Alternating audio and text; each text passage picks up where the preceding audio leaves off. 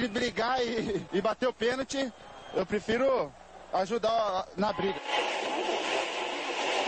Mas a paixão da minha vida é jogar futebol no São Paulo. Eu só não falo palavrão porque eu sou um profeta, mas aqui é São Paulo. E começa agora mais um SPF Cast, o podcast da torcida tricolor.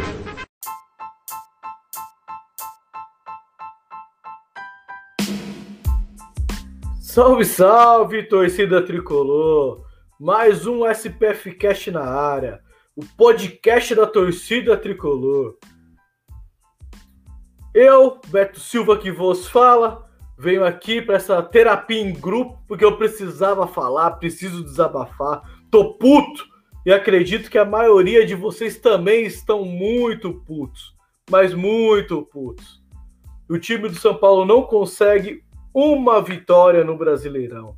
De 27 pontos disputados, São Paulo ganhou apenas 5 e perdeu 22. Trágicos, amigos, trágicos. Ou seja, precisamos chegar nos 45 pontos urgente. Essa é a meta. Pensei que íamos nos livrar disso, né? Quando conquistamos o título paulista, mas pelo jeito vai ser mais um ano aí de sofrimento é pro torcedor tricolor. Como diz, torcedor tricolor não tem um dia de paz. É incrível, meus amigos. Mas eu não tô aqui sozinho, né? Senão não ia ser terapia em grupo. Vou chamar ele. É, ele que é fã assíduo do King Naldo. Ele tem lá a carteirinha de fã número um. Boa noite, Leandro. Boa noite, Beto. Boa noite a todo mundo que está acompanhando no YouTube, também como podcast depois. É isso aí, né? Mais um dia de terapia de grupo, mais uma derrota pro, do São Paulo em casa, né? Tendo saído na frente, o que é um agravante. A gente precisa reconhecer a força do, da equipe do Red Bull Bragantino, não é líder do campeonato à toa, mas acho que o que mais fica da fase do São Paulo é a apatia quando o São Paulo toma um gol ou quando toma uma virada, o São Paulo dificilmente consegue reagir. Isso aí. E ele, que está lá do outro lado do mundo, mais conhecido como Sandro Hiroshi, ou melhor, como Tsubasa, ele que é fã dos animes, o criador de vários animes. Pode chamar ele de Naruto, Boruto, Goku. Ele tem vários apelidos. Boa noite, Fernando. Salve Beto, salve Leandro, salve torcida tricolor. É, como diz o, o Barolo, é, coração de São Paulo não bate, ele apanha, né? Uma beleza a situação, cara. Vamos aí. Subasa, né? Aí, ó. Tô falando. é, é, é, protesto porque hoje eu não quero nem vestir a camisa do São Paulo, cara. De tanta raiva que eu passei nesse jogo. Pelo amor de Deus, cara. Mas vamos ver aí. Vamos falar dessa draga aí, né? Tentar achar a solução. Bora aí.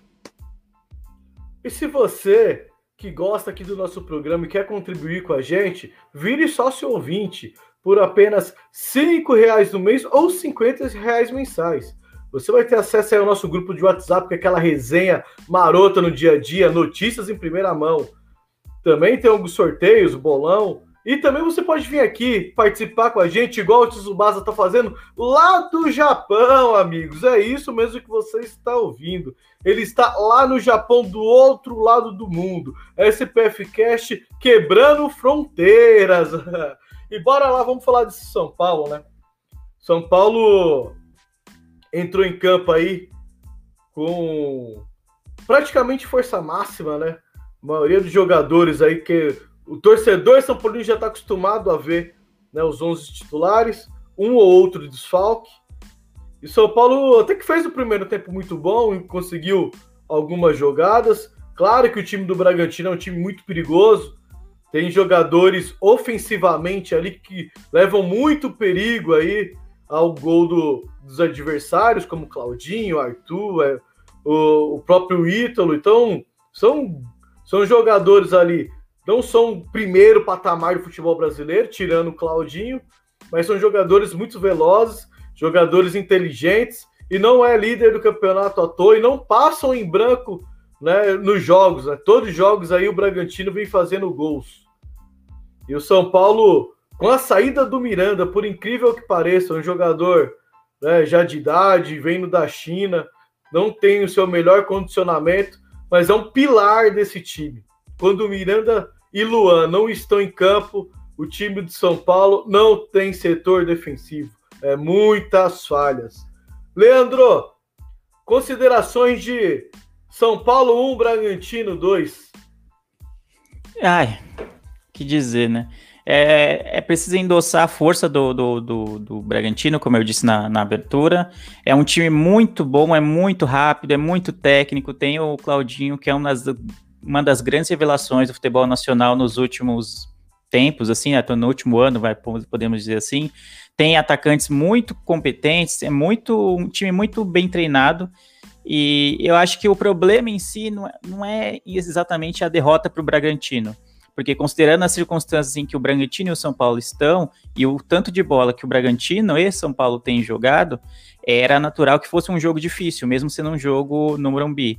Então a derrota para o Bragantino para o Bragantino dói mais porque é o acumulado das derrotas, é o acumulado de atuações inconstantes, é, de, de, jogadores que não, não vêm atuando no seu melhor, do esquema tático com o auxiliar técnico lá do, do Crespo, que para mim mexeu muito mal no, no, no, no, time. Quando o Miranda se machucou, é, a partir daí o time se desmanchou tanto pela ausência dele, tanto pelo, pelo, pelo desmanche do, do, do, esquema tático com os três zagueiros.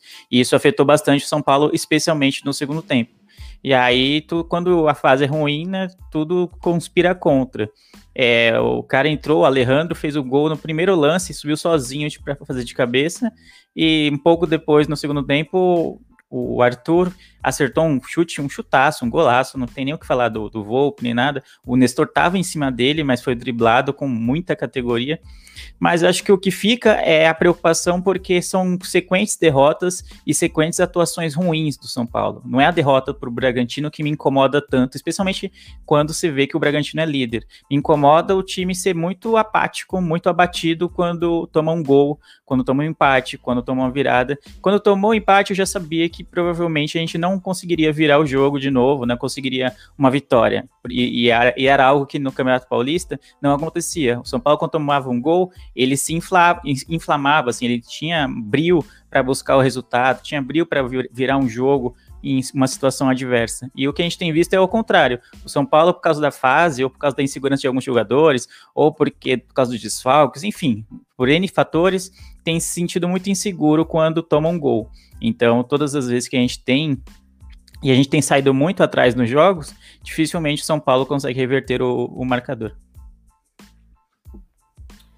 É complicado. Fernando, sentimento seu de São Paulino aí do outro lado do mundo, com essa sequência horrível do São Paulo no Campeonato Brasileiro, qual que é o seu sentimento? Fala aí para nós. Se abre sua, sua, sua oportunidade da, da terapia. Terapeuta também. Vocês vão cobrar por hora também, que nem minha terapeuta, cara. É, meu, é revoltante. É revoltante. É, tava comentando esses dias no grupo, comentei até com os amigos meus. A diferença do São Paulo, do Campeonato Paulista pro Campeonato Brasileiro é gritante. A atitude de alguns jogadores mudou da água pro vinho. Ou, ao contrário, do vinho pra água, né, no caso. Não sei o que aconteceu. Não sei se estão dizendo que é vestiário rachado, o que, que é mas não dá para ficar desse jeito. O São Paulo, a história toda do São Paulo, não tem como um clube desse tamanho ficar brigando nos Z4 na décima rodada agora? Próximo agora? Não, não tem como. Cinco pontos, dez rodadas. Porra, é essa? Isso não acontece, cara. É, eu lembro muito do, da época do Expressinho do São Paulo. O Bragantino é o expressinho, cara. O Bragantino joga que nem o expressinho. O São Paulo joga. É... Um amigo meu fez uma comparação muito engraçada esses dias. Ele falou que o São Paulo parece um Vectra velho. Você pega ele, vê ele por fora, parece que ele tá bonitinho. Você bate a porta, cai as duas portas de trás, o porta-mala e a suspensão quebra. É o que tá acontecendo com o São Paulo. Não dá pra e, e detalhe, né? Só pega no tranco. Se pegar. Se pegar, o radiador estoura. A espinha dorsal do São Paulo se quebra, o time não joga. Uh, se o Crespo não tá ali, o, essas mudanças do, do auxiliar dele, o Juan Branda, foram bizarras. O que eu vi ontem o São Paulo jogando, quando começou a ter as alterações e a mudança de sistema tático, eu vi o São Paulo do Dini jogando. Eu não vi o São Paulo do Crespo. Ultimamente o que eu tô vendo é o São Paulo do Diniz. É bola para trás, bola para trás, bola pro meio, bola para trás e não vai para frente. Pô, eu voltei, eu, eu peguei o DeLorean por acaso e voltei no tempo. Que porra é essa? Bom, o que a gente consegue ver é que o São Paulo parou de jogar verticalmente, né? São Paulo tá parece que vai ganhar o jogo a qualquer momento. Então, fica muito displicente os passos do São Paulo, principalmente para o lado. São Paulo parou de ser um time criativo, parou de ser um time agressivo. Você não vê né, o time do São Paulo agredindo e incomodando o goleiro adversário. Eu acho que esse é o maior ponto. São Paulo não está jogando mais verticalmente. Isso me preocupa muito. É, referente às substituições, mais uma vez, né, o auxiliar foi muito mal. Muito mal nas mexidas. Isso me preocupa me preocupa bastante, porque era para ele ali ser um espelho do trabalho do Crespo, né? Ser, ser um Crespo era para ele ali, pelo menos, utilizar as ideias do Crespo. E, e foi o que a gente viu, né? A gente sabe que o Crespo andou fazendo alguns, algumas experiências no elenco, mas não em, em substituições, né? Então, esses dois jogos aí, esses três jogos, né? Acho que foi muito mal referente à escolha tática e técnica do time do São Paulo. Tomara que, que isso mude, né? Porque desse jeito, São Paulo vai brigar para não cair, infelizmente. É, 5 pontos e 27 é muito pouco. É muito pouco. Eu tinha até um dado, eu vou até pegar, passar a palavra para o Leandro e vou procurar esse dado, que é os times que caíram dos últimos anos né, na nona rodada quantos pontos tinham. É, eu, vou, eu vou eu vi isso hoje. Eu vou pegar essa informação. Enquanto isso, Leandro, São Paulo parou de ganhar, parou de produzir depois da saída do Pablo do time. o que você tem a dizer sobre isso? Cara, eu não, eu não acho que tem exatamente relação, porque quando ele entra, e ele entrou ontem no segundo tempo, ele também não fez nada. É, é ele continua nulo assim no ataque. É, ele é o atacante que tem alguns gols, acho que não sei se ele ainda é o artilheiro do São Paulo na temporada, mas é uma artilharia um tanto mentirosa, se assim posso dizer. Ele tem, sei lá, umas trocentas chances por jogo, e aí guarda uma, quando guarda, e guarda geralmente em jogos em que já tá tudo ganho, né? Já, que o jogo já tá resolvido. Então, eu acho que não, não dá para acreditar a ausência do Pablo a, a, a, piora do time. Eu acho que é um. Acho que são vários fatores. São vários fatores. Eu acho que é, o São Paulo tem que tomar um choque de realidade realmente. Teve uma reunião, pelo que eu vi no, do Crespo, com a diretoria hoje. Então, você, quando começa esse tipo de reunião, você já vê que o clima aparentemente não está o ideal dentro do clube. E, e realmente não é para estar, tá, porque a situação do, do time já foi um quarto de campeonato e aí a gente tá no, no Z4 e só vendo o, os, os adversários tomando distância, todo mundo ganhando, tirando o Grêmio, que tá num caso também bem parecido com o São Paulo. É, o resto dos times tem, tem feito seus pontinhos, tem ganhado seus jogos em casa, pelo menos, tem tentado é, brigar para continuar na primeira divisão. E é difícil, é até surreal a gente falar do elenco que o São Paulo tem, é, na nona rodada, décima que a gente vai agora, é ter cinco pontos. Isso é bizarríssimo demais mas não acho que a ausência do Pablo faz diferença. Eu acho que a gente não ter um centroavante de ofício bom de verdade, eu acho que isso sim é um fator que influencia. Em muitos jogos que times que às vezes não jogam tão bem, mas tem um centroavante é, em boa fase ou um centroavante bom, é, acaba resolvendo o jogo em uma bola. E se a gente tiver uma bola e a bola cair no Pablo, provavelmente ela não vai ser gol. Se ela tiver uma bola e ela cair no pé do Vitor Bueno lá de 9, talvez também não vai ser gol.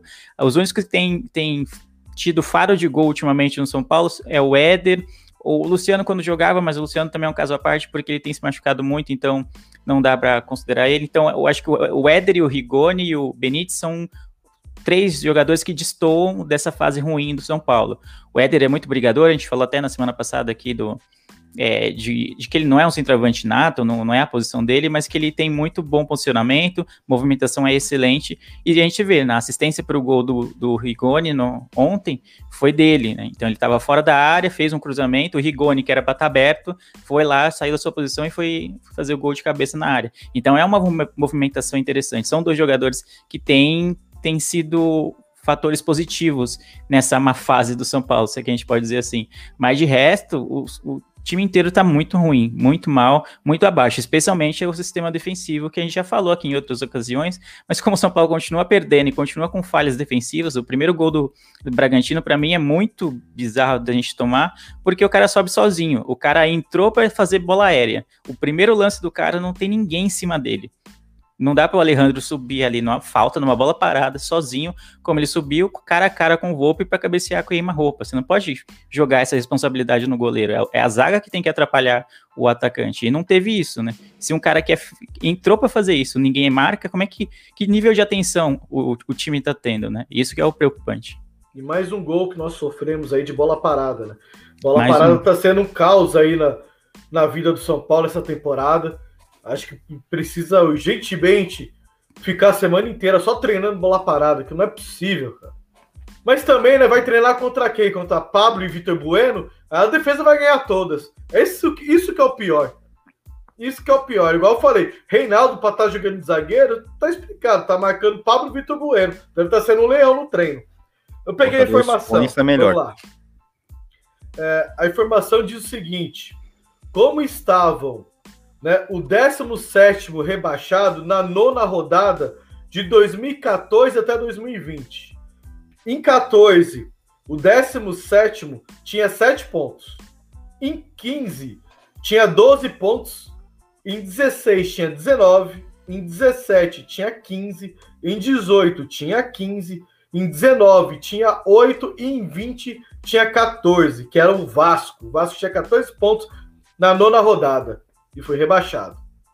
E o São Paulo tem cinco, amigos. É a pior pontuação de, desde 2014 até agora. É muito preocupante. Claro que não dá para comparar. Eu tenho os times aqui: é Vitória, Havaí, o Inter, Curitiba, Esporte, Cruzeiro e Vasco. Essa ordem de baixo para cima. É, claro que se a gente for parar e ver o elenco, nós temos um elenco superior a esses times aqui, porém, a bola está sendo inferior a qualquer um desses times. E aí tem uma máxima no futebol, né? Que eu sempre falo aqui no SPF Cash. Quando a fase do time é boa, o jogador ruim vira regular, o jogador regular vira um jogador bom, o jogador bom vira um jogador excelente, e o jogador excelente vira jogador de seleção. Mas quando a fase tá ruim, amigão, amigos, amigos, aí você já viu, né? Jogador que é ruim fica péssimo, horrível. Jogador que era regular fica ruim. Jogador que é bom fica regular. E daí não tem mais, né? Porque para cima fica de regular para baixo. E é o que acontece com São Paulo. São Paulo nessa fase, nossos dois alas, que foram nossas principais armas do Campeonato Paulista, que é Reinaldo e Dani Alves, estão fazendo partidas horripilantes. Eu não sei o que é pior. Se assistir o um filme de terror ou ver Reinaldo e Dani Alves jogando. Tá difícil, cara. Tá difícil. É o filme do Pelé, hein? e, e eram nossas principais armas, né? No Campeonato Paulista. Ele não tá surtindo mais efeito, não tá mais machucando ninguém, não tá mais agredindo ninguém. Então, é, o São Paulo tem que urgentemente rever seu conceito de futebol, voltar a jogar vertical, voltar a agredir o adversário. Tira o chinelinho, tem que entrar com os pés no chão. Ganhou o Paulista, acho que inflou muito o ego desses jogadores. Por quê? Ganharam premiação, alguns renovaram o contrato, né? Já subiu de patamar, São Paulo saiu da fila. Ah, já entrei para a história do clube. É, só que eles estão querendo entrar para outra história que até hoje ninguém chegou, que é o rebaixamento. Acho que tem que vai ter. o Hernanes de novo esse ano. Eu acho que tem que ter o um mínimo de Luciano aí nesse elenco, cara. Eu não vejo ninguém vibrando, não vejo ninguém incomodado, não vejo ninguém puto. Cara, era pro jogador sair puto numa partida dessas partidas. Porque nós, torcedores, estamos putos.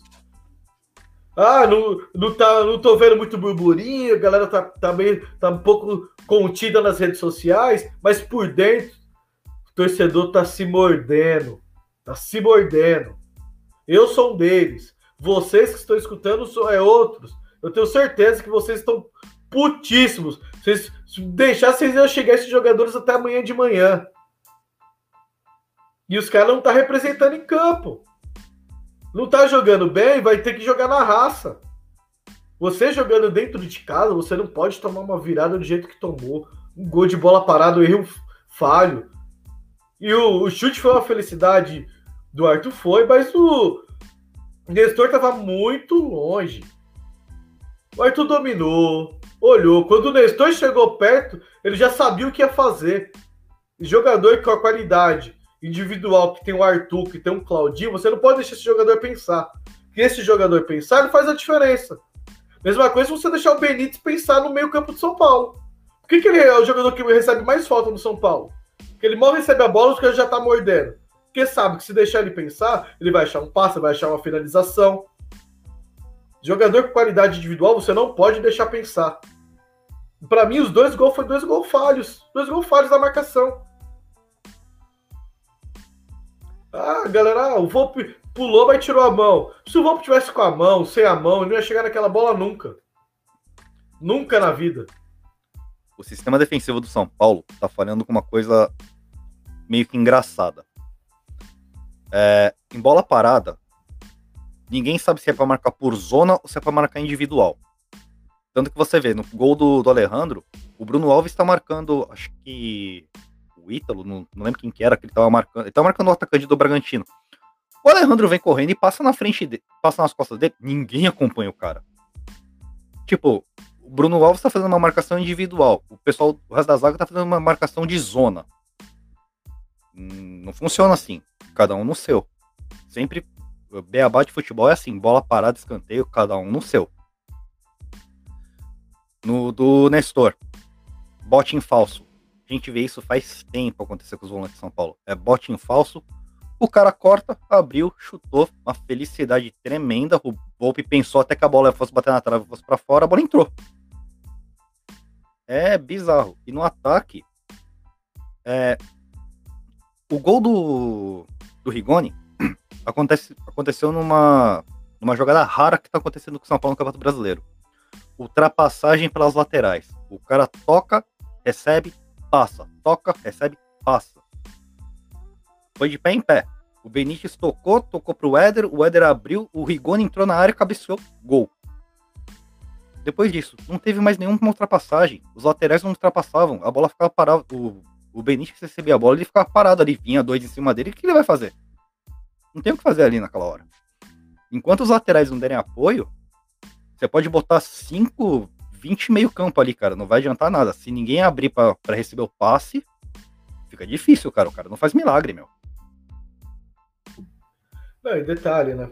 É, eu acho que o São Paulo não tá sabendo aproveitar o melhor de seus jogadores. O que seria? Vamos lá.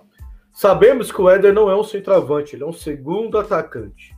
Só que ele pode fazer muito bem um falso 9. Porque a jogada do gol foi jogada de falso 9. Em que o centroavante ele sai do meio da área, sai do meio dos dois zagueiros, cai para a ponta para fazer a jogada, e o segundo atacante ou o meia entra naquele espaço que ele deixa vazio. O Rigoni entrou sozinho no meio dos dois zagueiros. Eu acho que o São Paulo tem que aproveitar mais isso. É hora entrando Benítez, é hora entrando Rigoni. O Dani Alves pode entrar ali. O Reinaldo pode entrar ali. O Reinaldo não precisa jogar só aberto na ponta. Ele pode cortar para o meio quando a bola, tá, a bola estiver lá do outro lado do campo. Eu acho que falta isso, falta mais jogadores de São Paulo pisando na área. Por isso que o São Paulo não está fazendo gols. Só tem o Éder lá, ó, e vira e mexe o Rigoni, é muito pouco. Você tem que pisar na área, ainda mais jogando com dois alas. Se a bola tá na direita, o Reinaldo tem que cortar e entrar no segundo pau. Se a bola tá na esquerda, o Dani Alves tem que entrar no segundo pau. Isso é básico. Do, quando você joga com dois alas, é como se você tivesse dois pontas. E os pontas, quando tá do, do lado invertido dele, ele não tem que ficar lá parado esperando a outra ponta. A bola não vai chegar lá, ele tem que atacar a área.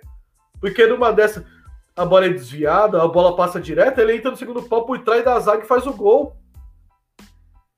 Por que, que os jogadores de São Paulo pararam de fazer isso? Por que, que os jogadores de São Paulo pararam de correr só porque ganhou o Campeonato Paulista? Me desculpa, para mim eu continuo chamando de Paulistinha. Porque o campeonato mais fraco que os clubes grandes disputam são os estaduais. Copa do Brasil tá pegando, Libertadores tá pegando, o brasileiro tá pegando. Ó o Cuiabá jogando. Tá bem ou mal, mas corre o jogo inteiro, raça. Ó Juventude.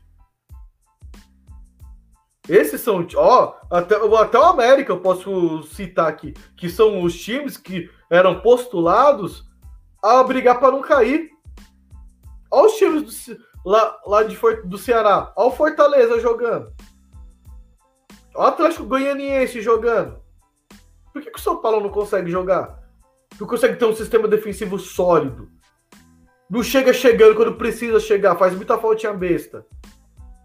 Aquele lance do gol do Arthur era pro Nestor ter feito a falta. Era para ter outro volante ali perto da jogada, que não teve cobertura. Porque o cara no individual com certeza, ele não pode ficar só esperando o jogador de São Paulo ganhar na marcação. O outro jogador tem habilidade também. E ele ficou sozinho no mano, não teve cobertura. Ficou a linha dos quatro zagueiros ficou olhando. O Arthur cortou, os outros quatro ficou olhando. Ninguém saiu para dar uma bafa. Tava todo mundo longe. E detalhe, os quatro jogadores estavam marcando só o Alejandro. Só o Alejandro no lance do gol do Arthur. O Arthur cortou, só tinha um Alejandro no meio da área. E os quatro, ninguém previu que o Arthur poderia ganhar o lance. O cara é canhoto. Pro, pro lado, que lado o cara vai? Para a esquerda, é lógico. Isso é básico. Que lado que você dá pro jogador? Dá a perna ruim. Se o cara sair pro lado bom, tem que ter a dobra. Isso é simples do futebol. Só que o sistema defensivo do São Paulo tá muito falho. Tá muito falho. Tá muito oba-oba. Acabou, acabou, Baúba. Para mim acabou, já foi.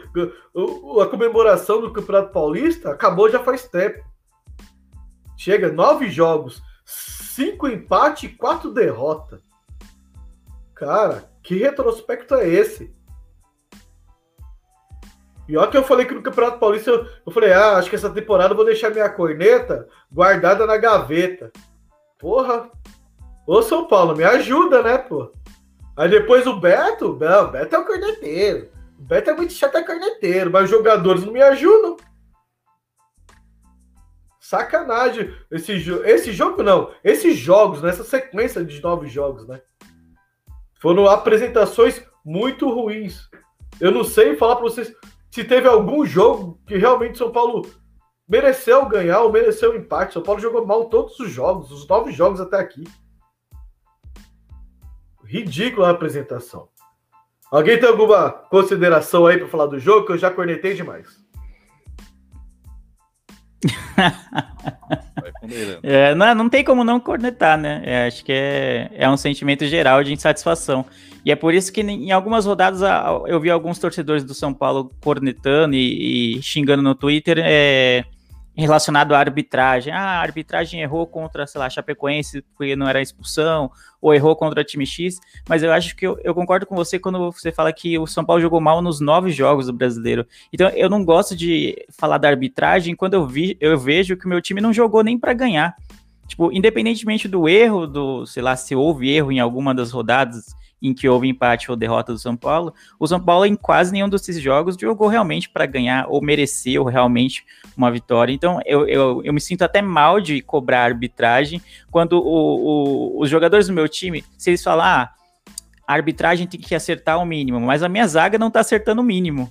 Que é o posicionamento na área. Então você pode cobrar tanto assim da arbitragem, sendo que os nossos jogadores também não estão fazendo o mínimo, sabe? Então eu, eu não gosto, não gosto. A menos quando é algo muito escancarado, que é uma coisa, um erro muito crasso, assim, que não tem como é, você falar, e o time realmente estava jogando bem, e aquele lance, de repente, é um lance é, no último minuto de jogo que ia dar a vitória. Aí você fala, pô, caramba, e a arbitragem realmente prejudicou. Mas não, eu não consigo acreditar nada à arbitragem quando a maioria dos jogos a gente perdeu ou empatou por nossas falhas, por dar campo para os adversários, por deixar a jogada aérea ser executada e muito bem executada contra uma zaga frágil, contra uma zaga que não tem se encontrado no, no campeonato. Então, eu acho que é isso. É uma fase tenebrosa de quase todos os jogadores.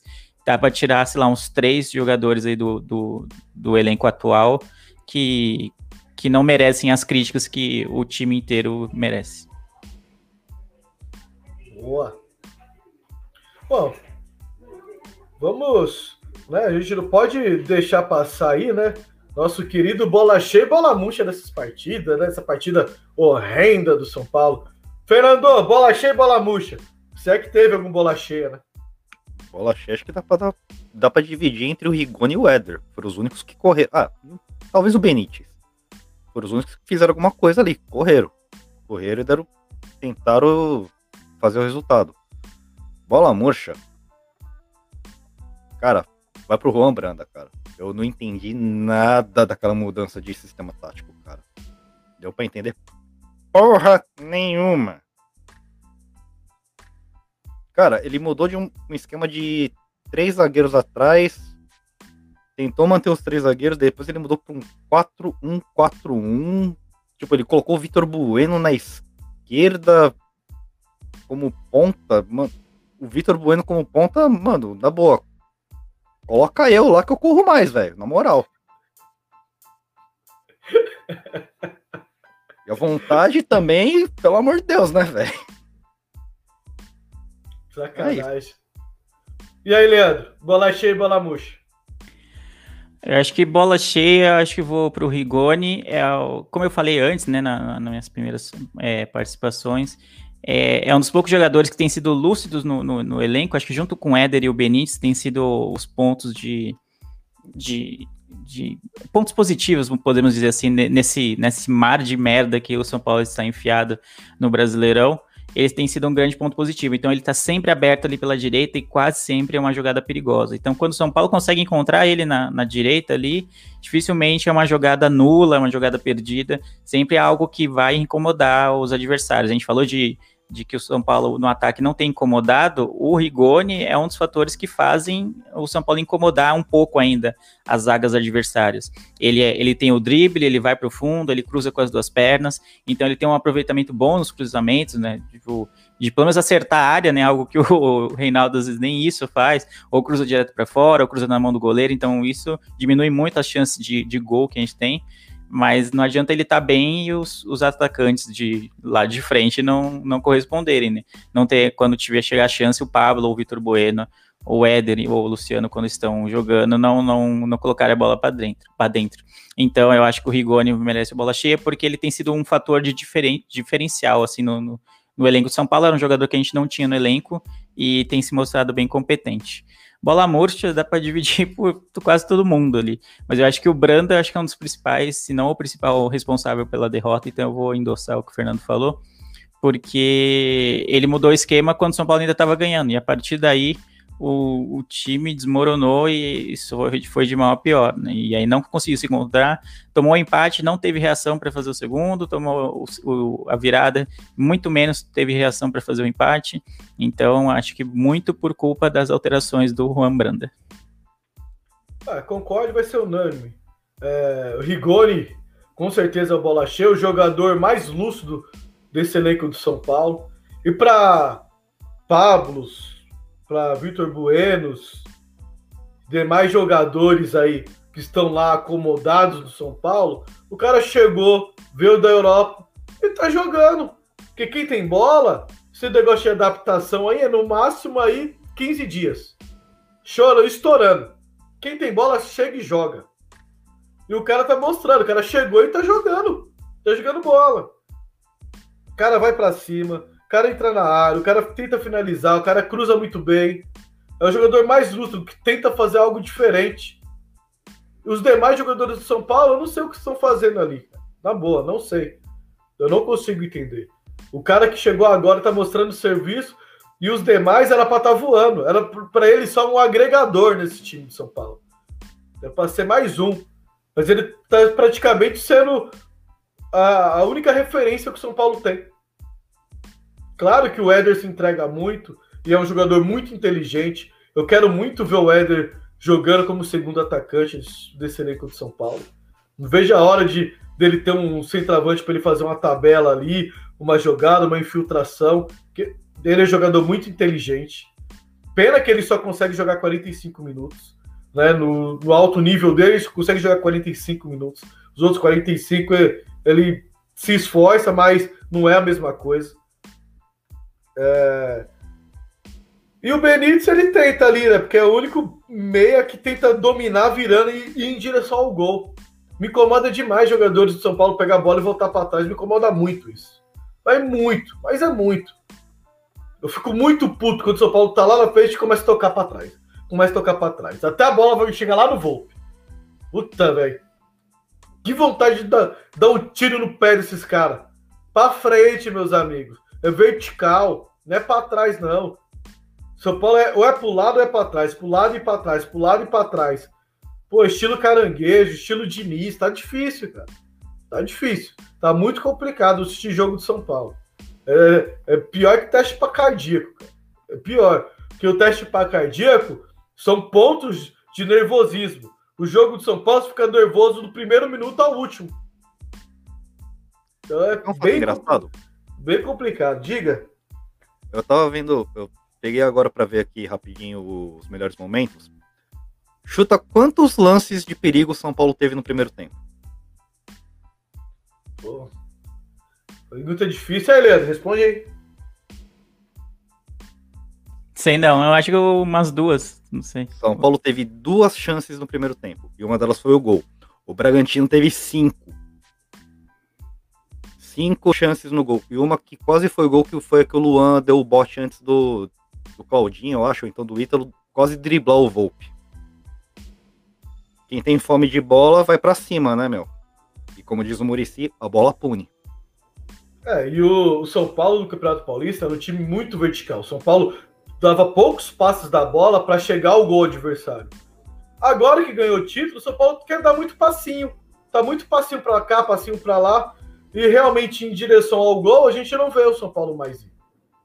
São Paulo luta muito para chegar ao gol, para chegar a uma jogada de finalização. Acho que isso é o, é o principal motivo do São Paulo estar tá nessa fase. O Paulo tem que deixar um pouco esse preciosismo de lado, essa penteada em cima da bola de lado e ser mais objetivo.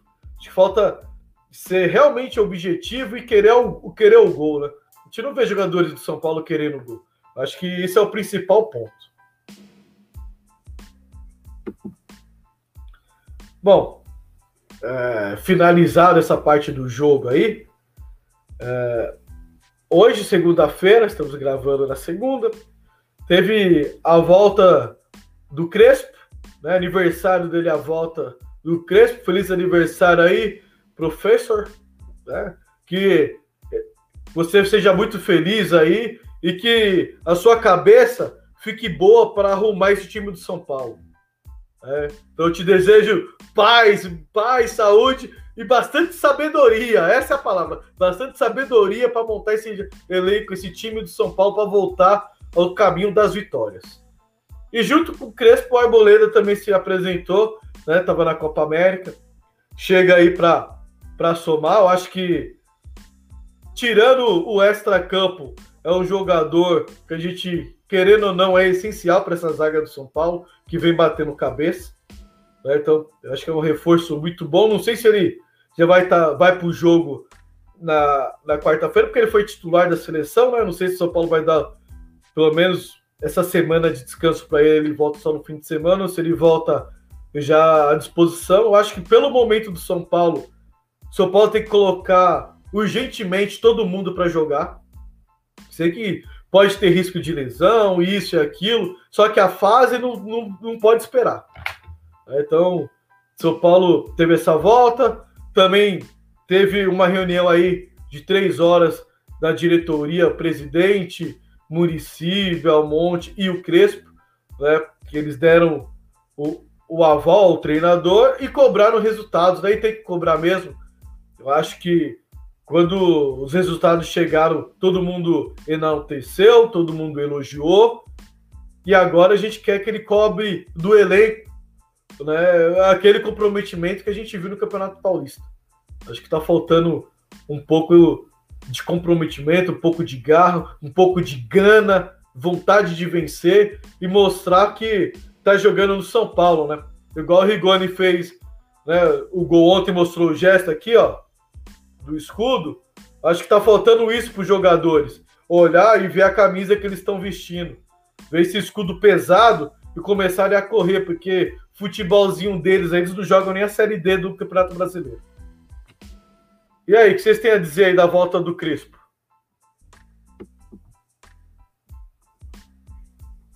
Eu vou? Então. Ah, eu acho bom, primeiro porque ele tá bem de saúde, né? Ele tá com Covid, então sempre gera uma preocupação, né? A gente sabe o, o potencial da, dessa doença. Então é, é ótimo que ele esteja bem, esteja recuperado e consiga voltar a trabalhar. Não sei até que ponto o auxiliar dele teve autonomia para fazer as alterações ou se o Crespo estava por trás dessas coisas que a gente não gostou nos últimos jogos. Então fica essa incógnita. E agora com a volta do Crespo, isso, essa dúvida acaba, né? Porque aí é ele que assume o trabalho, então as, as responsabilidades e, ou é, as glórias por, sei lá, pela fase mudar serão dele, porque não vai ter o auxiliar, né? Como como escudo, vamos dizer assim. Então, acho bom. Ele é um técnico muito tranquilo, ele tem consciência do, do tamanho que é o São Paulo, ele sempre deixou claro isso.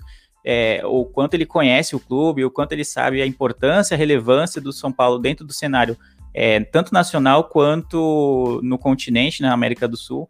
Então, nesse sentido, eu estou tranquilo é, o Crespo não é alguém, um aventureiro, assim, apesar de ser um técnico novo, ele não é alguém que chegou aqui de paraquedas. Ele conhece muito bem a história do São Paulo e sabe muito bem o que é treinar um clube como o São Paulo. Então, eu imagino que ele já estava preparado para que uma, uma pressão da torcida, da imprensa, da diretoria chegasse a partir de a partir de os resultados não começarem a começarem a não chegar, né? As vitórias pararem de acontecer, que foi o que está acontecendo. A gente não esperava uma série tão negativa é, pelo início que a gente viu no Paulista, né, pelo título, não só pelo título, mas pelo que o São Paulo tinha jogado, a gente não, não esperava que veria o São Paulo jogar tão mal assim no brasileiro, ainda nessa temporada. Então é preocupante nesse sentido.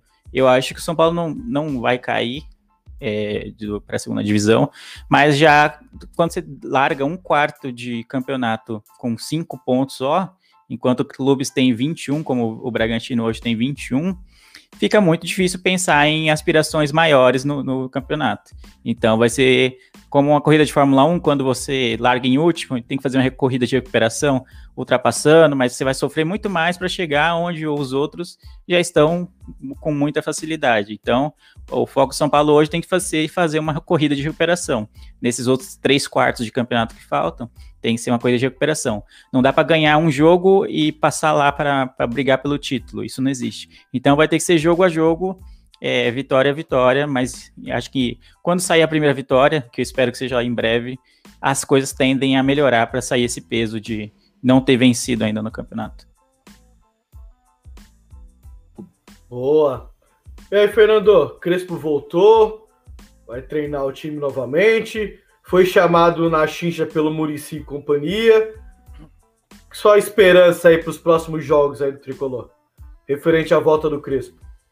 Primeiramente, o elenco deu um presentaço pro Crespo, né? Um presente de grego ali que puta merda, né, velho?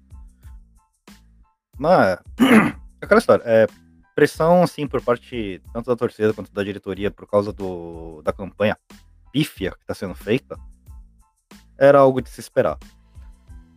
É, o que eu não vejo é, tipo, crise. Crise, assim, no tipo, treinador vai cair, essas coisas tudo mais. Isso eu ainda não vejo, porque, meu, vemos e convenhamos, a gente teve eliminações tenebrosas ano passado, na temporada passada, e o cara não caiu. Não é para cair agora também.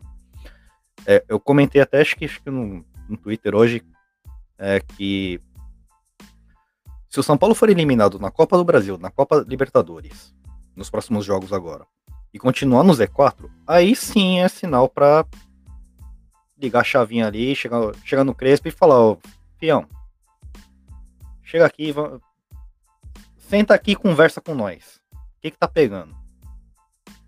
Eu acho que foi isso mais ou menos que aconteceu hoje, só que um pouco mais ameno. O Murici chamando ele, perguntando o que, que tá pegando, o que, que, que tá acontecendo, o que, que o. que, que o elenco. Por que, que o elenco não tá rendendo? Esse elenco saiu voando no Campeonato Paulista, jogou como se fosse a Copa do Mundo, como se fosse final de Libertadores. E agora tá jogando como se estivesse jogando a Florida Cup. A Copa Mickey. Aliás, nem a Copa Mickey, né? Tipo, tá jogando campeonato ali do final da rua, ali do, do CT da Barra Funda. Na Copa Mickey São Paulo não perdeu, hein? Pois é. Pois é. é.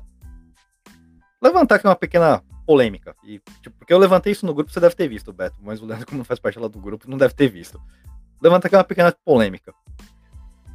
Teoria de conspiração básica. Vocês acham que alguns jogadores correram tanto no, no Campeonato Paulista visando convocação para a seleção olímpica e agora eles estão tem alguns que já têm a vaga garantida, então tá de boa, já foi tudo chamado. Passando as Olimpíadas, esses filhos da puta vão começar a correr de novo? Vocês acham?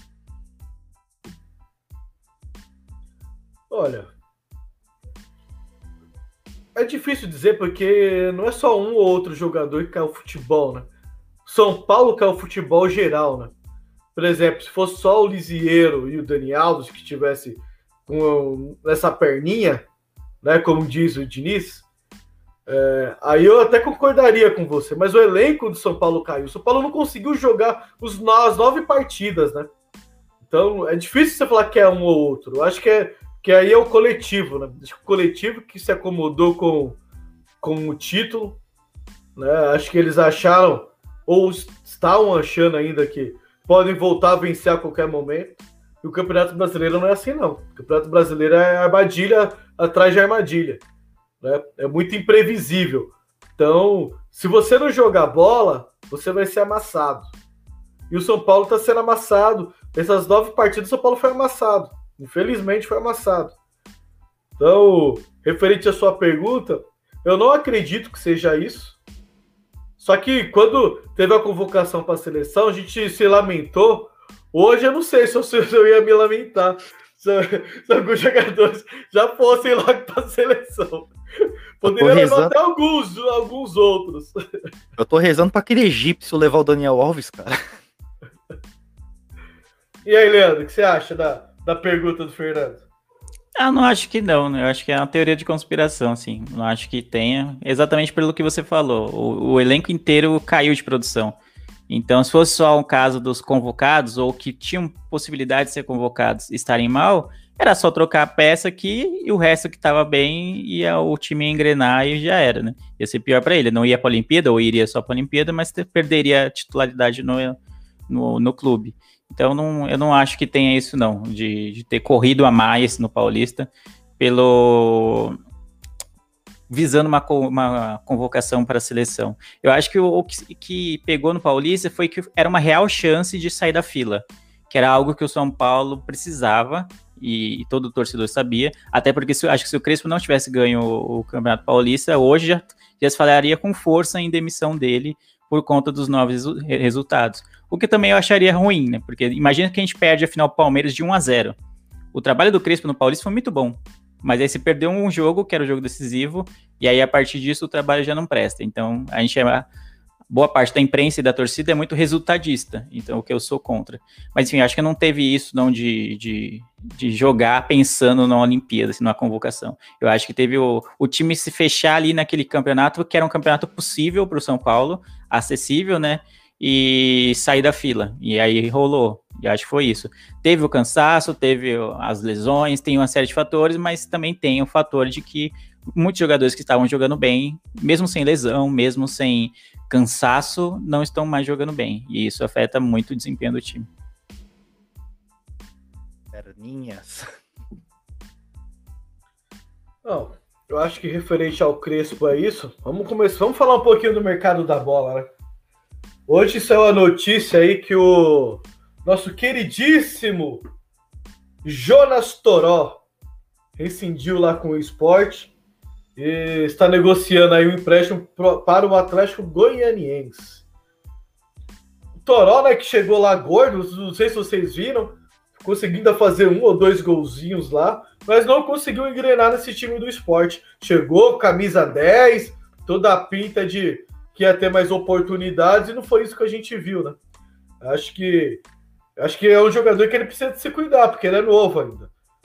Não ele vai ser igual demais jogadores que saíram da base do São Paulo com uma expectativa muito alta, não conseguiram render no São Paulo, foram emprestados e não conseguiram render, e dali começa a sumir no, no cenário do futebol, né, pelo menos da Série A.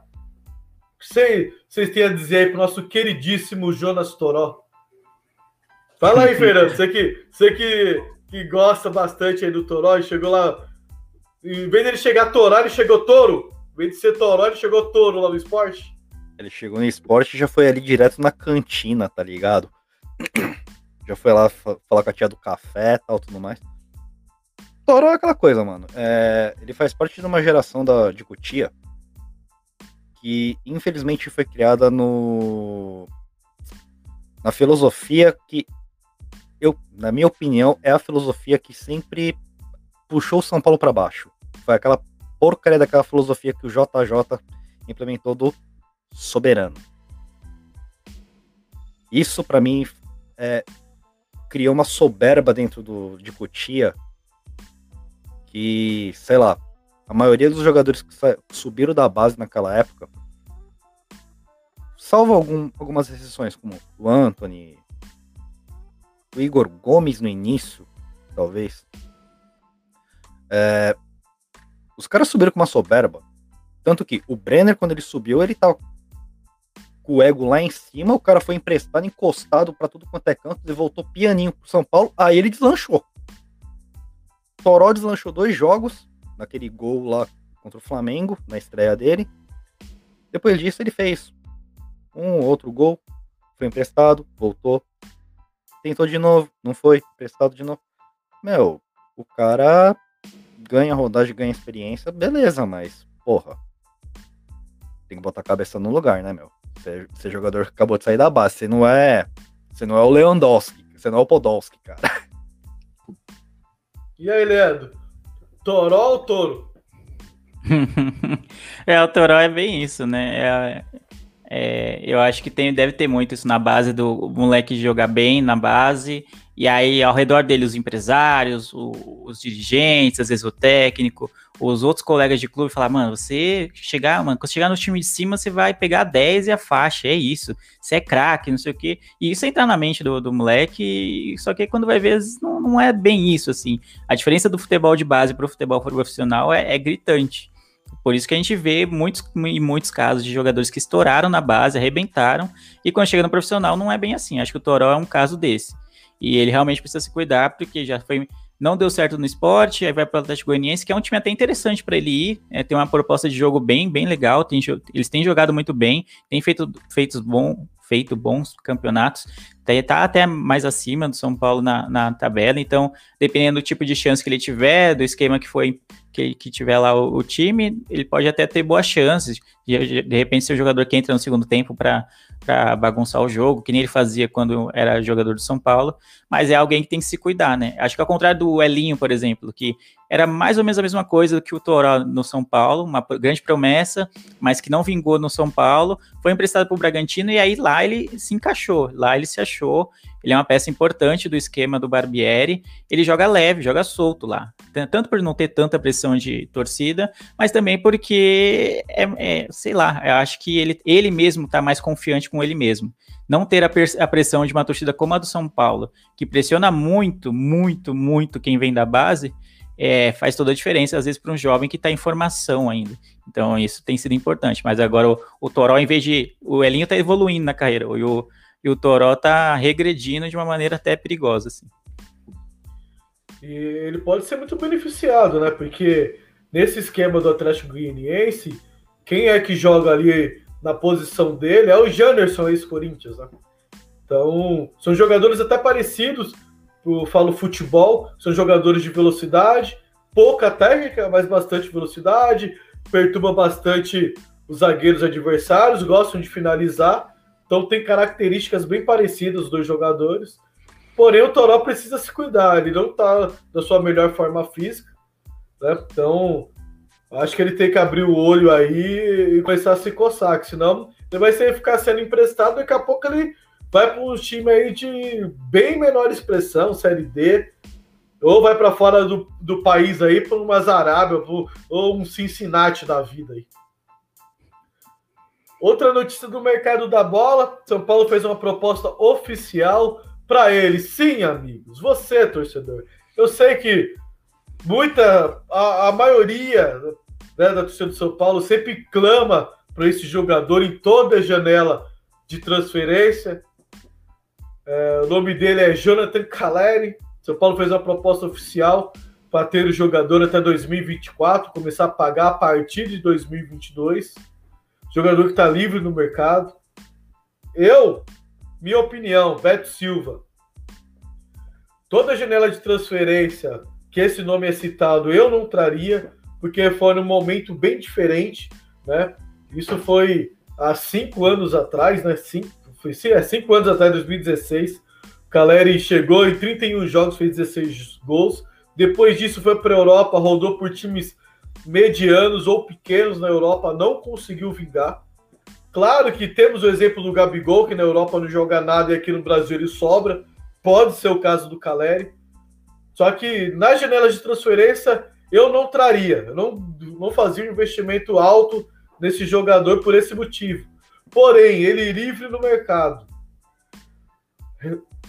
aceitando receber o mínimo ali do teto do, do, do, do que o São Paulo paga hoje, não um salário absurdo.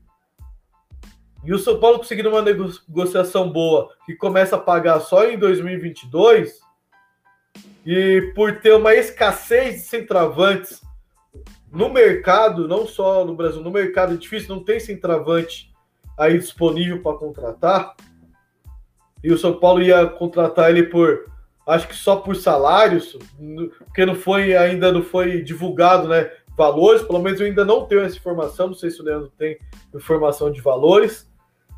Então eu acho que seria uma boa, porque melhor que Pablo e Vitor Bueno, não melhor, mas a gente sabe a garra que o Caleri sempre teve com a camisa do São Paulo. Né? Garra, briga, disposição. Por esse motivo eu traria. Eu acho que o São Paulo foi foi certo em fazer uma proposta para o Caleri, porque não tem centroavante. O Paulo precisa do centroavante. Mas o São Paulo não tem que fazer absurdos para trazer um Caleri. Aí eu, já, eu sou contra. Se for uma negociação boa para o São Paulo, para mim o São Paulo dessa vez acho que fez o correto de fazer essa proposta aí para trazer o Caleri junto ao Deportivo Maldonado do Uruguai. Leandro, tem alguma informação aí referente ao Jonathan Caleri? Toca no Caleri que é gol? Toca no Caleri que é gol, né? Não, não. As informações que eu tenho são as mesmas, né? De que o São Paulo realmente fez uma proposta oficial e de que teria esse esquema, né? De conseguir uma negociação para começar a pagar por ele em 2022, o que seria interessante para a folha desse ano, né? Que, como a gente já sabe que o São Paulo não está nadando em dinheiro, muito longe disso. Mas, cara, é, eu não tenho nada contra o Caleri, não me entendam mal. Ele realmente teve uma ótima passagem pelo São Paulo, mas todo esse envolto, assim, ah, esse saudosismo para uma época que já passou, que a boa parte da torcida do São Paulo é, tem quando se fala do Caleri, me, não me empolga, assim, não me empolga. Se ele vier e for nos termos que você falou mesmo, Beto, de que seja, vier os salários, vier com uma redução salarial, aceitar se enquadrar no, no teto salarial do, do São Paulo, aquela coisa toda, vier para ser mais um, né, para somar, porque às vezes eu tenho a sensação que o Caleri, para parte da torcida do São Paulo, é como se, sei lá, mano, ia, ia chegar o Messi, tá ligado?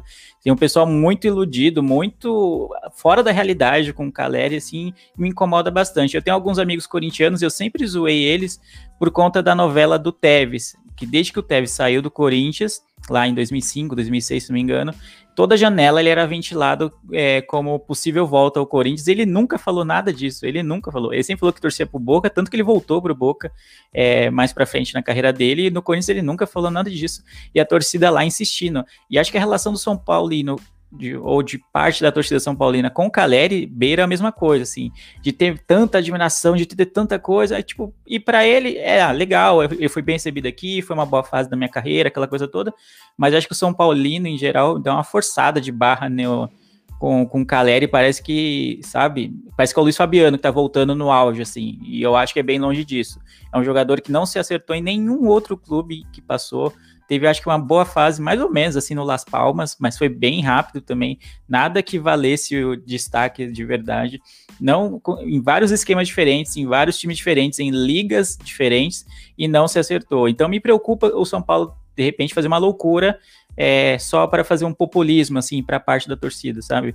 Que é, é, sabido que muita gente quer que ele volte, então, ah, vamos fazer aqui pensando vamos unir o útil ao agradável. A gente está precisando de um centroavante e vamos trazer um que a torcida quer muito. O problema é são os valores. Enquanto eu não souber de valores, de, do que, que vai ser envolvido, de quanto vai ser o salário, se realmente está dentro da, do orçamento do clube, que não vai ser uma, nenhuma loucura, então eu prefiro encarar com um pouco de ceticismo, assim, e até torcer um pouco o nariz, não pelo jogador. Ele realmente jogou muito bem no São Paulo, mas fazer esse mundos e fundos para repatriar o Caleri, eu acho um pouco demais, sabe? Detalhe, né? A gente já viu o que aconteceu com o Pato, né? Exatamente. A, a torcida foi muito afronta para a volta do Pato, para a volta do Hernandes. Claro, o Hernandes é meu ídolo, é, mas o Hernandes não conseguiu jogar, né? Lógico, Exatamente. quando o Hernandes chegou, quem? Eu, iludidaço, iludidaço. O Pato chegou top, mas e aí? Não foram é, tanto, tanto é que... que não renderam. Sim, tanto é que a torcida adora criticar a diretoria e tem que criticar mesmo, porque a gente é torcedor, então é, o clube é nosso, então a gente precisa criticar quando acha que tem que criticar. Mas você vê que não existe muita crítica em relação às contratações do Pato e do, do Hernanes, por exemplo, porque foi muito baseado no que a torcida pedia nas redes sociais, jogo após jogo, jogo após jogo. Ah, o Pato tem que voltar pensando na fase do Pato anterior. Tem, ah, o Hernanes tem que voltar pensando em 2017, que ele ajudou a salvar o São Paulo do rebaixamento. Então, aí você vê que a torcida meio que esquece disso. Então não é só ir na onda da torcida que tá certo. Não, não acho. Isso aí para mim é populismo barato. Então, se for entrar nesse populismo barato, a gente entra num terreno muito perigoso. Começa a fazer loucuras, começa a gastar dinheiro que não tem e de repente traz um jogador que não vai render. Eu, se fosse eu, iria em algum jogador de Série B, de Série A do Brasileirão, pagando menos, assim, algo mais palpável, assim, algo que a negociação fosse mais simples de fazer do que alguém que está emprestado daqui, emprestado de lá. Agora ele está livre, mas era sempre uma negociação difícil. Acho que é a primeira vez que tende a ser uma negociação mais fácil, apesar do empresário dele não, não ser muito fã da volta dele, acho, o Brasil, porque provavelmente ele não vai ganhar em euro, né? Como ele tá ganhando na Europa, como estava ganhando na Europa, então acho que o empresário não é interessante, ele nunca quer que ele volte pro Brasil. Mas basicamente é isso, eu não tenho nada contra o jogador, sempre realmente mostrou raça, determinação, fez bastante gol pela camisa, com a camisa do São Paulo, mas eu não sou a favor de populismo só para fazer a parte da torcida feliz e depois deixar aí pro, o gasto para a próxima gestão, né? Sei lá. Boa. E aí, Fernando, Calera é a solução? Galera é uma novela. É... Galera é tipo o, o Mob Dick do São Paulo, né, cara? A gente tá caçando, caçando, caçando essa porcaria, essa e nunca vem. Cara, eu cheguei no Instagram, eu, é, eu vi que eu sigo França no, no Instagram. Eu vi o Amoroso comentando no, uma foto lá do França, eu falei, cara, não tem como vocês dois voltarem do, da aposentadoria, não, porque daí pelo menos vocês dois com, com meia perna vocês jogam mais do que esses caras que estão no São Paulo hoje em dia. Meu, é, Caleri não é solução. Ele jogou bem no São Paulo. Na Europa ele rodou, rodou, rodou, ele foi meh, bem meh.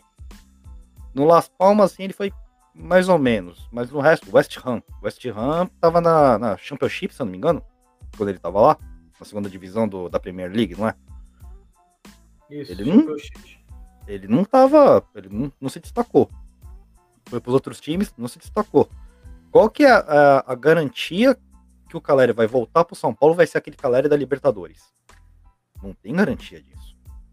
E uma coisa que o Leandro falou, e eu tava pensando aqui agora, sempre foi o caminho do São Paulo. qual foi o aquele time do São Paulo que a gente mais lembra dos tempos recentes? 2005, 2006, 2007, 2008.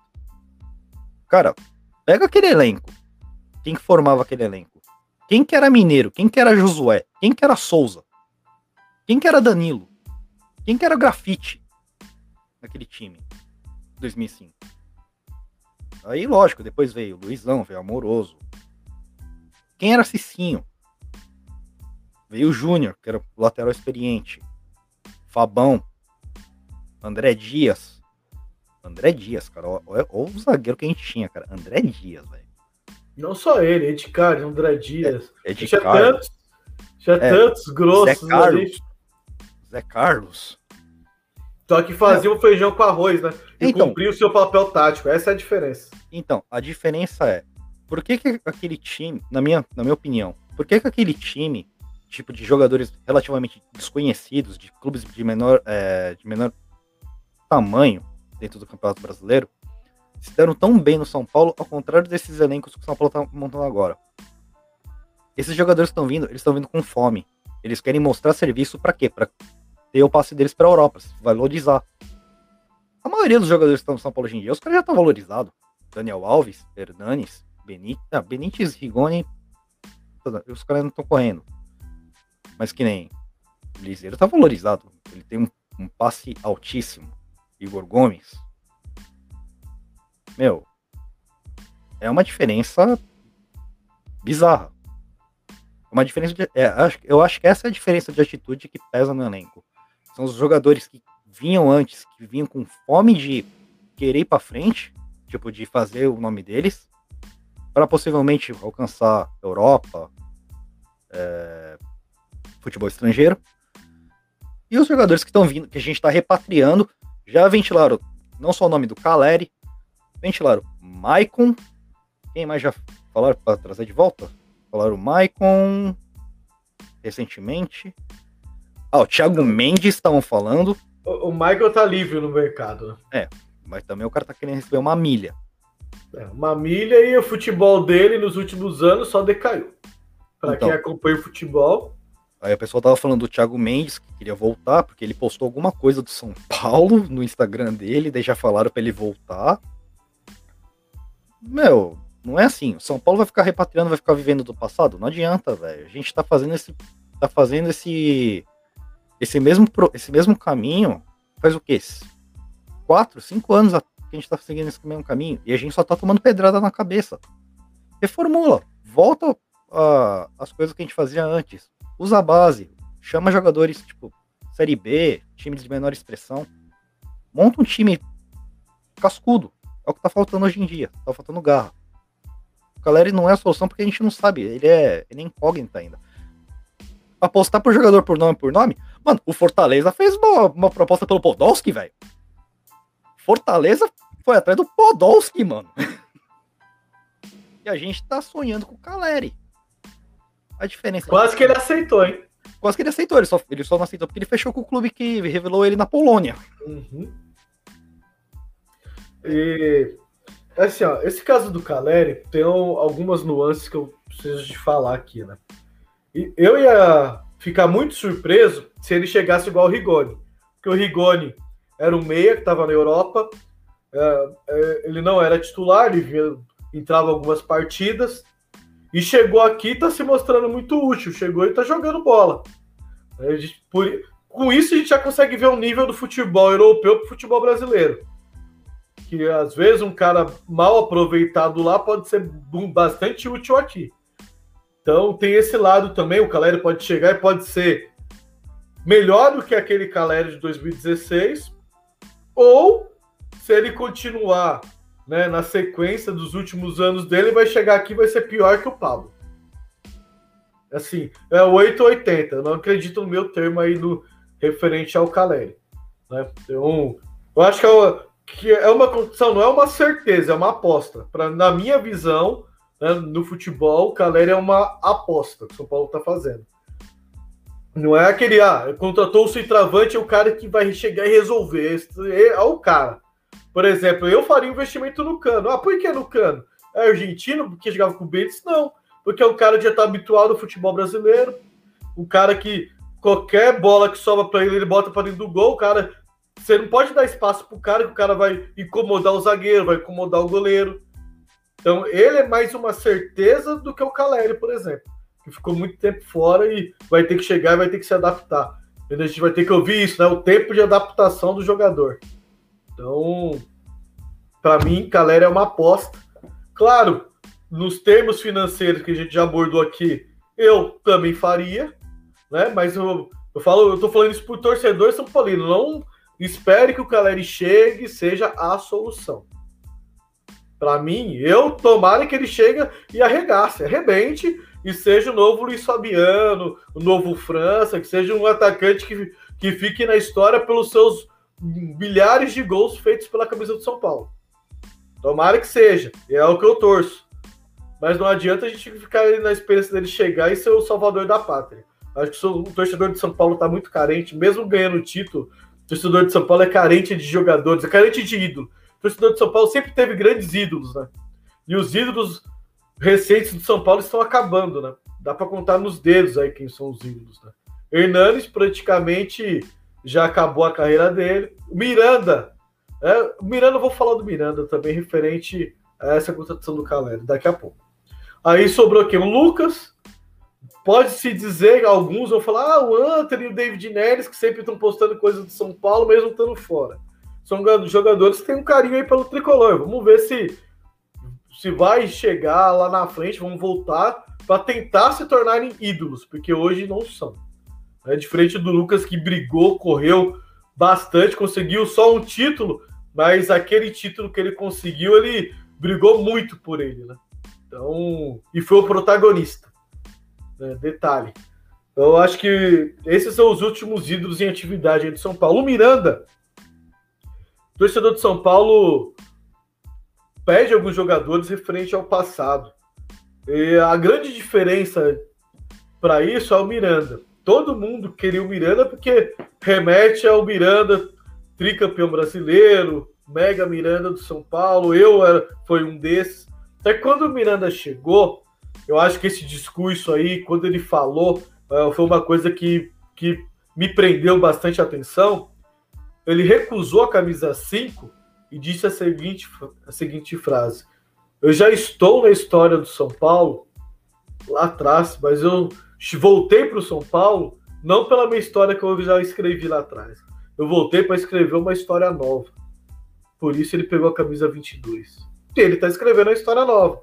Já conseguiu ser campeão paulista. E dentro de campo, você vê a diferença que é quando o Miranda está jogando e quando o Miranda não está jogando. Dos 11 gols que o São Paulo tomou, oito deles o Miranda não estava em campo. Ou seja, quando o Miranda está em campo, o São Paulo não toma muitos gols. É gritante. O posicionamento, ele não é um zagueiro veloz, não é um zagueiro fisicamente forte, mas ele sabe muito bem se posicionar. Ele não ataca a bola, a bola vem até ele porque ele já está posicionado antes. Acho que esse é o total diferencial do jogador, a classe que o Miranda joga e a entrega que ele tem para o São Paulo. Eu acho que se os jogadores pegassem um pouquinho dessa entrega, um pouquinho dessa vontade de fazer ser história do clube, ser mais um, um, uma fração desse escudo aqui, para quem não está vendo, é o escudo do São Paulo que eu estou apontando no podcast. Se ele tivesse pelo menos um pouquinho dessa determinação, dessa vontade, desse raciocínio, eu acho que o São Paulo já tinha saído dessa, dessa fase aí, eu nem tinha entrado nela. Mais alguma informação referente ao Caleri, grandes amigos? Não, por enquanto é só. Só acredito com um contrato assinado e desde que não seja fazendo loucuras, então aí beleza. Que venha para somar e não é um grande ídolo. Tem gente que fala, parece que o Caleri é, mano, o amoroso, é o Luiz Fabiano, França, assim, que tá voltando. Não, não é, não é. Uma Parece boa fase. Parece que é o Sandro Hiroshi que tá voltando. Parece que é o Sandro Hiroshi, né? Mas que é um grande gênio do futebol. Não é. Tem que ser tudo com. com tem que ser com parcimônia, eu acho. Torcida de São Paulo, eu concordo que seja carente de ídolos, mas também não pode entrar nesse loop aí de querer repatriar todo mundo, que nem o Fernando falou, que eu acho que aí é loucura, é loucura. O Miranda, acho que dessas repatriações é um caso acertado, a gente vê a qualidade que ele dá, a zaga do São Paulo, mesmo com a, a idade mais avançada. Aí beleza, mas o, o Caleri eu acho que eu iria no Cano, eu iria em o, algum atacante da Série A, algum, algum promissor, tentaria ver na base, enfim outras soluções que não fosse essa saga, porque já virou uma saga. Começou já virar uma novela de novo, né? Uma novela que todo ano se renova. E eu não gosto muito de, disso, né? não gosto muito que o clube meio que se rebaixa para um jogador vir para ele. Eu acho que deveria ser um pouco o contrário. Um jogador que está em baixa na Europa, não faz gol, é, não é grande estrela, não, não teve grande fase em nenhum clube tirando São Paulo. Ele que devia vir se sentir honrado no jogar no São Paulo. E não o São Paulo ter que ficar lá mendigando pro cara vir. E detalhe, né? O São Paulo precisa de um centroavante, só que o Caleri precisa mais do São Paulo do que o São Paulo precisa do Caleri. Exatamente, exatamente. Então, fica a dica. Uh, São Paulo vai ter uma sequência bem complicada agora para tentar essa recuperação. Falar os próximos três jogos do São Paulo, eu tava com eles aqui fácil, deixa eu ver se eu ainda estou. Não estou, não, mas eu acho que eu lembro de cabeça. São Paulo já enfrenta é, o Inter, o Inter agora, Fortaleza Bahia, e, Bota, é, e Bahia. Não, é Bahia. É, Bahia e Fortaleza, se não me engano. É, e aí no meio disso tem o Racing. É, e no meio disso tem o Racing, né? Então, esses, quatro jogos aí são quatro jogos complicados. E eu pergunto a vocês, meus amigos, o que o São Paulo deve fazer para voltar? Qual que é a receita? Sabe? Qual que é o temperinho secreto daquela receita São Paulo voltar ao caminho das vitórias. E aí, Fernando, qual que é a receita que o São Paulo tem que fazer? Tem que levantar as mãos, pedir ajuda aí aos São Paulinos para fazer uma Jinkidama e jogar aí nos adversários. Tem que correr e tentar pegar o, o mínimo daquele chakra lá, que já tá quase esgotado no finalzinho, para conseguir a vitória. Tem que alcançar ou, o sétimo ou tem, ou tem que dar o chute da águia do, do Tsubasa. Né? Tem que alcançar o sétimo sentido, abrir o terceiro olho, pular sete ondas, sei lá, mano. Tomar 3 litros de Red Bull antes de cada, antes de cada jogo. E tá feio. Mano, é, não tem. Não é, não é ciência de foguete isso. Não é, não é ciência espacial. O que, que falta? Vontade. Time sem vontade não ganha jogo. Isso já foi comprovado no último campeonato. São Paulo não quis ganhar o Campeonato Brasileiro, perdemos o Campeonato Brasileiro. Classificamos para Libertadores na Bacia das Almas. Mesma coisa está acontecendo nesses últimos jogos. A gente, o São Paulo joga com uma vontade. Eu vejo o São Paulo. A vontade do São Paulo jogar é minha vontade de morrer, cara. Tipo, tá complicado. É aquela coisa, tipo, é que eu falei antes. O que precisa? Tá faltando jogada de velocidade, tá faltando ultrapassagem, tá faltando a verticalidade que a gente tinha antes. Sem isso, cara, não adianta. Não adianta, sem vontade, sem se esforçar em campo, você pode colocar. Você pode trazer o alerro do, do International Superstar Soccer que não resolve, mano. Trazer o estreberia do League Eleven 98. É, traz o. Como é que era o nome do Ronaldo, cara? Era Ronaldo? Alguma coisa assim? Era o Nado, Runado. Sei lá, mano. Fala aí, Leandro. E aí, é sua vez agora. O que São Paulo tem que fazer aí? Qual que é o, o segredo? Que, o que que o São Paulo tem que pedir para as esferas do dragão aí para voltar às vitórias? Eu acho que o time tem que ter mais consistência, especialmente defensiva. O ataque, apesar da gente ter criticado lá no início, e, com, e, e cabem as críticas, especialmente pelos centroavantes, tanto o Pablo quanto o Vitor Bueno, que nem é um centroavante, vamos ser bem claros, mas que tem jogado naquela posição tão deixando a desejar, mas eu acho que o principal defeito do São Paulo hoje é a defesa. A gente não tem uma defesa consistente, então é, todos os jogos a gente está arriscado a tomar um gol, no mínimo um gol. Então eu acho que tem que começar a arrumar de trás para frente, eu acho. E quando o time tiver uma consistência defensiva a ponto de falar, não, aqui não vai entrar nada hoje, a gente não vai tomar gol, uma hora vai somar uma bolinha lá e a gente ganha de 1 a 0 Agora, não adianta o ataque estar tá num dia bom fazer um, dois gols, como fez contra o Bragantino, como fez contra a Chapecoense, como fez contra o Cuiabá. O ataque correspondeu até, se você for ver. Apesar dos, de não ser brilhante, não ser empolgante, o ataque fez a sua parte. Mas acho que tá, o que tá pegando no São Paulo é a defesa não ser consistente, não ser sólida.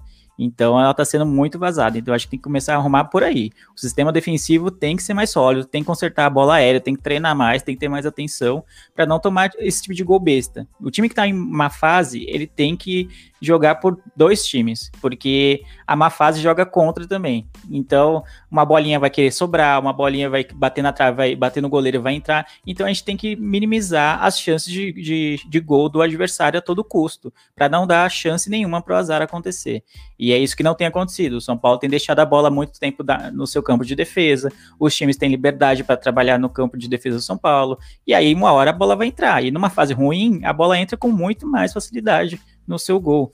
Então acho que é isso, tem que consertar a defesa primeiro, tem que dar consistência, tem que treinar mais a bola aérea, tem que fazer com que os jogadores se sintam seguros para jogar na zaga, que é algo. Tirando o Miranda, parece que o Bruno Alves e o, e o, e o Diego Costa não estão seguros. Não sei se com a volta do Arboleda é, isso pode, pode vir a melhorar, o, o Miranda sendo titular com mais frequência também, porque não tá dando. Não adianta o ataque, sei lá, num dia esperado fazer dois gols e a gente tomar três, ou tomar dois e acabar empatando ou perdendo o jogo. Então acho que tem que consertar a zaga primeiro. Boa, concordo. Time que precisa de se organizar, precisa de se reestruturar, primeira coisa que tem que fazer é fechar a casinha, né? Para de tomar gol. Depois pense em fazer. Porque o São Paulo tá tomando gol, muitos gols besta, principalmente bola parada. Acho que tá na hora de, de centrar e treinar e treinar e, e como diz o Murici, é trabalho, né? Tem que trabalhar. Não tem outra forma de minimizar os resultados negativos, né? Eu acho que o São Paulo tem que sair desse genjutsu que ele tá aí no país das maravilhas aí, ganhando, pensando que tá no Paulista ganhando título ainda, já foi. Sair desse genjutsu aí e usar um jutsu proibido, né? Aquele famoso jutsu vergonha na cara. Usar esse, vergonha na cara na e raça. Cara. É, tem que usar esse jutsu proibido, vergonha na, na cara e raça né? E entrar em campo como se fosse final. Não jogou assim no Paulista? Por que não vai jogar os demais campeonatos assim? Porque para mim não é só o Paulista que tem que considerar como uma final porque estava na fila e jogar como se fosse a Copa do Mundo. Tem que jogar todo o jogo como se fosse uma Copa do Mundo. Porque ele tá defendendo as cores do São Paulo. Tem camisa, é um time de tradição. Então você tem que jogar todo o jogo como se fosse uma Copa do Mundo. E se você pega o adversário fraco, você tem que meter um monstro. Se você pega o adversário difícil, você tem que complicar muito a vida dele. E os adversários têm que olhar, porra, vamos enfrentar o São Paulo, fudeu. Tem que ser assim. Não, opa, vamos enfrentar o São Paulo, oba, oba, tudo nosso. Jogar no Murumbi tá sendo uma mão. Coisa que não era muitos anos atrás. Paulo era uma fortaleza no Murumbi. É, dificilmente São Paulo perdia ponto no Murumbi. E hoje em dia tá fácil. Né? O campeonato, o campeonato começou aí, o São Paulo não consegue ganhar dentro de casa. É um absurdo isso. É um... Para quem é São Paulino e para quem conhece a história e a tradição do São Paulo, do Murumbi, dos torcedores, é um absurdo o São Paulo não ter conquistado pontos dentro de casa, ter conquistado vitórias dentro de casa. É para você ver como é que a situação do São Paulo hoje em dia tá diferente, né? Antigamente, o, o, qualquer time que vinha jogar no Morumbi, ou então vinha enfrentar o São Paulo quando o São Paulo estava numa época boa, os caras pensavam, não, São Paulo é um time difícil, independente de ter um, um elenco qualificado, é um time copeiro, não sei o que, blá, blá. Hoje em dia, o que a gente tem? A gente tem Curitiba, é, Chapecoense, é, 4 de julho chegando falando, não, a gente vai pro Morumbi, a gente vai para cima, tentar buscar vitória. E o Bahia, o São Paulo não consegue ganhar do Bahia. Pois é. Incrível. Onde você viu isso, cara? Bom, mas é isso. É, Leandro, considerações finais, uma hora e vinte aí de live, falamos bastante, falamos do jogo do São Paulo e Bragantino, falamos do Crespo, da volta do Crespo, da volta do Arboleda, falamos do Toró, falamos do Caleri, abordamos bastante o assunto Caleri, para quem está chegando agora, volta lá e dá, e dá uma ouvidinha, para quem está no podcast também, ouviu bastante. Então, considerações finais aí, Leandro. Bom, agradecer novamente o convite, sempre bom falar de São Paulo, apesar do São Paulo ultimamente não não não tá dando motivos de alegria, né? A gente vem mais aqui para reclamar, para cornetar do que para falar bem. Mas é isso, né? É, vamos torcer pra... A gente tem uma sequência muito difícil, muito, muito, muito difícil. É, o Inter é um algoz nosso de anos já, a gente dificilmente vai bem jogando contra o Inter. Tá certo que o, o Inter também não está bem, né? O nosso próximo adversário mas é um jogo bem perigoso. Seria um ótimo jogo para ganhar primeiro no Brasileirão e, e dar uma guinada para cima, né? Mas também é um jogo que a derrota é algo bem, bem provável, assim, né? Bem possível, vamos dizer provável, é bem possível, apesar da má fase do Inter. São Paulo geralmente não joga tão bem lá no Beira-Rio, então é um jogo para ficar muito esperto e, e em caso de um resultado que não seja vitória, a pressão tende a aumentar e e a gente vai chegar no contra o Racing. Não, ainda tem um jogo contra o Bahia antes, mas a, gente tem, a tendência é chegar contra o Racing bem pressionado para ir bem no mata-mata, na Libertadores. Senão já começa a desandar o caldo aí no, pelos lados do Morumbi. Mas é isso, queria agradecer novamente o convite. Obrigado, Fernando. Obrigado, Beto, pela companhia nessa sessão de terapia que a gente chama aqui. É, espero que na semana que vem ou no, no próximo episódio a gente esteja falando de, de uma melhora sensível do São Paulo tanto no Campeonato Brasileiro e já projetando a Libertadores e a Copa do Brasil, que os mata-matas vêm aí. É isso, se você gosta de me ouvir falando de coisas mais felizes, me ouça lá no Miopia, que toda semana tem episódio novo sobre séries, sobre filmes, sobre cotidiano, coisas do dia a dia. Esse, essa semana saiu um episódio sobre é, a gente pensando como faria e o que gastar, como gastaria o dinheiro da Mega Sena se a gente ganhasse. Então é bem interessante, porque todo mundo imagina o que faria com o dinheiro da Mega Sena e a gente fez esse exercício, então ficou bem engraçado, bem divertido. Ou, ouçam lá, sigam a gente nas redes sociais, arroba podcast miopia. Eu duvido que alguém falou assim, se eu ganhasse na Mega Sena eu casaria. Duvido. casaria não, ninguém falou. Realmente ninguém falou. E aí, Fernando, considerações finais. Bom, primeiramente, agradecer ao convite, como sempre. Leandro, Beto, sempre da hora estar conversando aqui com vocês a respeito de toda essa. É como o Leandro fala, né? Muito bom falar de São Paulo, apesar de São Paulo.